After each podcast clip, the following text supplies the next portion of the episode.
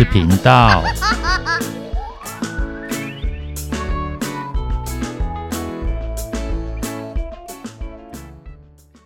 欢迎收听《不想说故事》《鸡小妹与神秘海洋》第四十八集。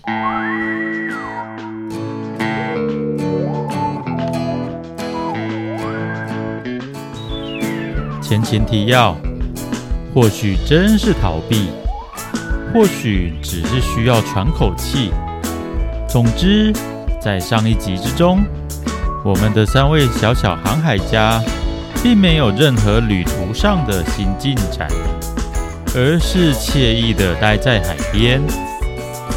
但是，他们并没有虚度时光，反而是充充实实上了一堂生物课。认识了油盐、拉牙、蜘蛛、大网具足虫、蜈蚣、马陆、海蟑螂这些长相奇特，但其实多半很胆小和善的节肢动物。不应该以貌取人的道理，他们都懂。不过，我们有我们的原则。哦，是什么原则？就是我们不吃油盐。没错，那跟以貌取人已经无关了，纯粹就是生理上无法接受。没人叫你们真的去吃啊！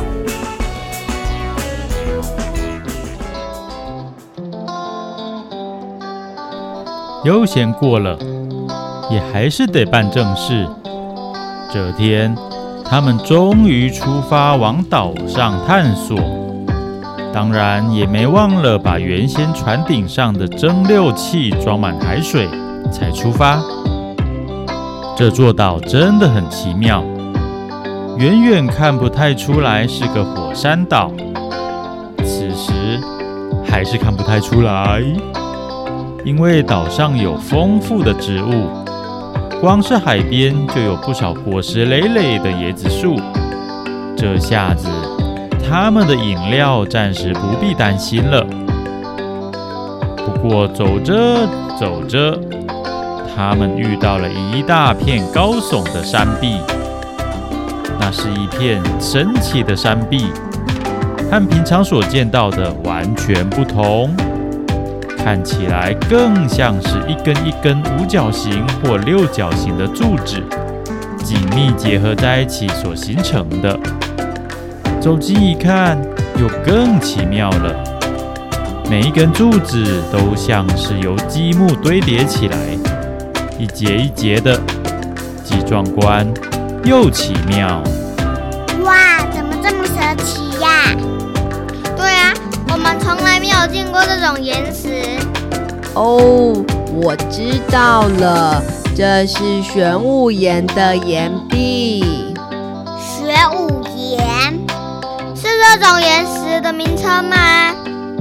是的，听我说吧，这本来是海底火山，喷发之后被海水迅速冷却。形成这种造型，后来经过漫长的时间，才慢慢来到海面上的。那这里真的是火山岛了？我们会不会有危险呢？再度想起这件事，鸡小妹和小猴子终于又紧张起来了。别担心，这些岩壁。可能都是几百万年前就存在了。几百万年？鸡小妹惊呼：“那是我爷爷的爷爷的爷爷的爷爷的，呃，我数了几个爷爷了。”小猴子扳起手指想数数看，怎奈手指根本就不够用。哈哈哈！别数了。几百万年前，说不定我们都还没演化出来呢。而且我们不必担心了，既然是玄武岩，就表示是宁静式喷发的火山。宁静式喷发？对呀，火山并不是只会爆炸式喷发，然后出现一个熏状云。这座岛就是属于宁静式喷发的。即使会喷发，也是慢慢流出来。通常在征兆之后，也会有足够的时间逃离。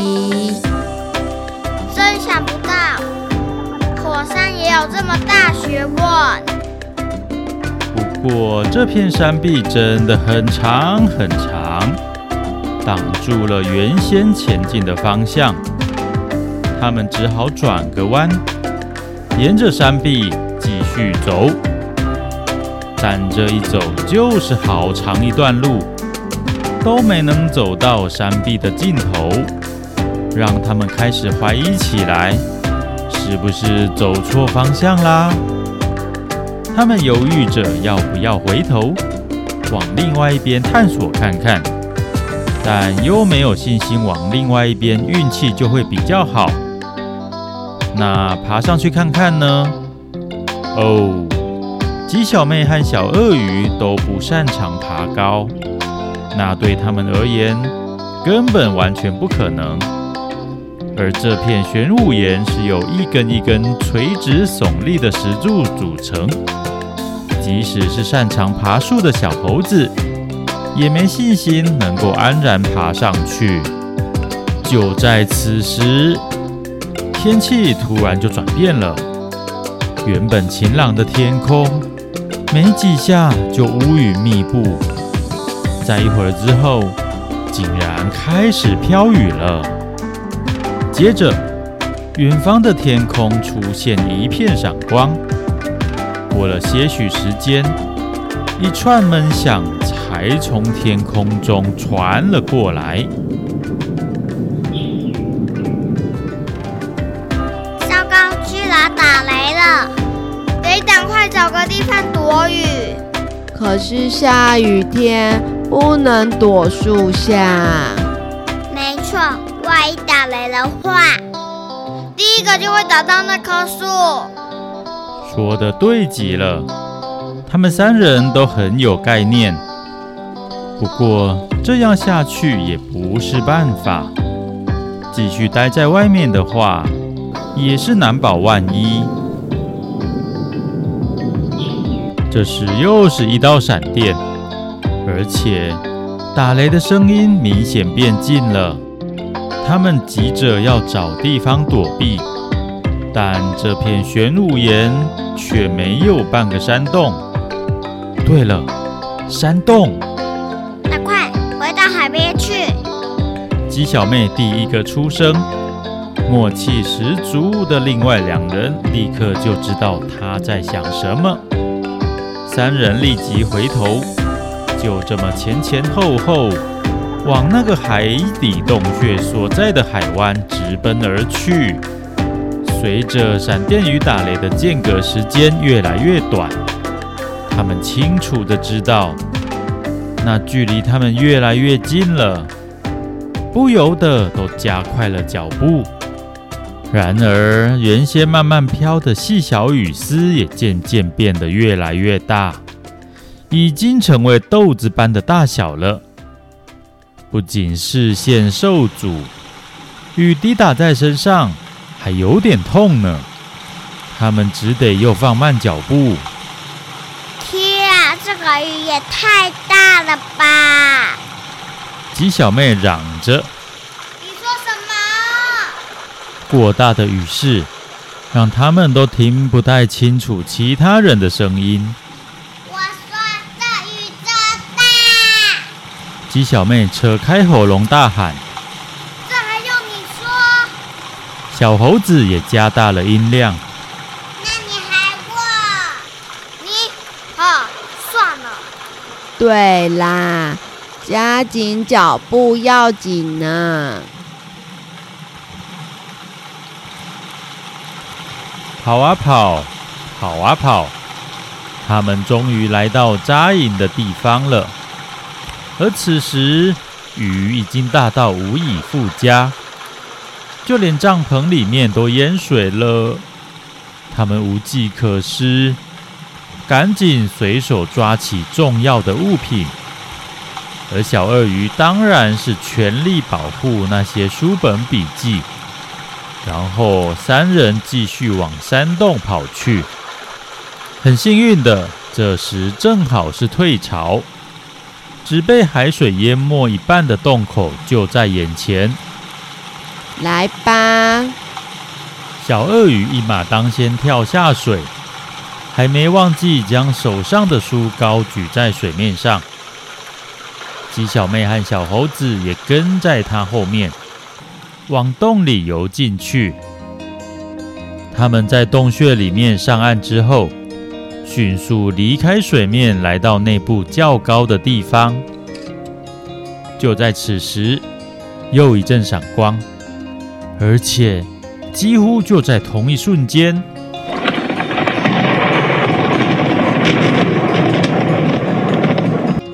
一阵巨响，把他们都吓了一大跳。显然，那道闪电就近在他们的头顶上。这道闪电甚至把山洞里面都照亮了。他们才注意到，无论是地上还是山壁上，真的都有好一群，包括油盐和海蟑螂在内的动物，把他们再次吓了一跳。不过那些动物也都只是默默做着自己的事，没想靠近他们，这才让他们松了一口气。外头已经没有阳光了，又下着大雨，山洞里面很暗。不过因为同伴都在一起，他们就比较安心，瘫坐在地上，大口喘着气。这时，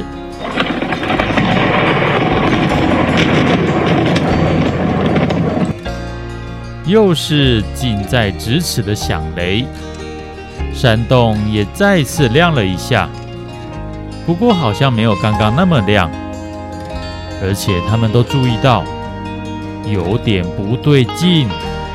咦，洞口好像变小了，是错觉吗？我觉得海水变多了，我也以为是错觉。哎呀呀！那不是错觉。小鳄鱼突然跳了起来，我的脚都泡在海水里了。不是还没到涨潮的时间吗？就算是涨潮，水也不会涨得这么快呀。三人又又一次吓了一跳，赶紧往更里面移动，稍稍解除迫近的危机。他们突然明白了，那是因为强降雨加上海风吹袭，这里又是个海湾，大量海水一下子涌进来，马上就涨起来了，而且还没有停止的趋势。趁着洞口还没有完全被淹没，还有一丝丝余光。鸡小妹赶紧在他们抢救进来的那堆物品里翻呀翻，找到了一个手电筒。那个手电筒和冒险鸡的长得一模一样，只差在冒险鸡的是灰绿色，而它的是草莓的颜色而已。也就是说，这也是个人力发电的手电筒。不过，因为它平常都有随时充电的习惯，因此电力很充足。他立刻将电源开启，山洞总算变得明亮了。哦，天哪！水位居然比昨天涨潮时更高了。唯一进来过的小鳄鱼发现了端倪。这糟糕，会不会一直砸下来啊？鸡小妹很担心，此时肯定还在下雨，但因为洞口已经被淹没了，他们无从判断外面真正的情况。这里面可以探险吗？哎呦，平常大辣辣的小猴子，这次居然最快突破盲点，想起笔记里的内容。鸡小妹一听，立刻将灯光往内侧照去，果真能看见一条弯弯延延的隧道，一直通往更深处。更重要的是，里面的地势逐渐往上而去，也就是说，他们只要往里面移动，不停涌进来的海水就不是个问题了。那么走吗？这还用问吗？我们也没别的选项了吧？团体行动还是要确认好。他们迅速打起精神。将东西收拾好，带上身。原本没特别想要进来探险，甚至因为油盐这些节肢动物而有些退缩的他们，居然就这么成型了，真可说是无心插柳柳成枝啊！是无心插柳柳成荫啦。不过有柳成枝的话也不错啊。哈哈哈，想太多。那么这一集的故事就到这边喽。他们在这个山洞里会有什么奇妙的遭遇吗？让我们拭目以待吧。拜拜。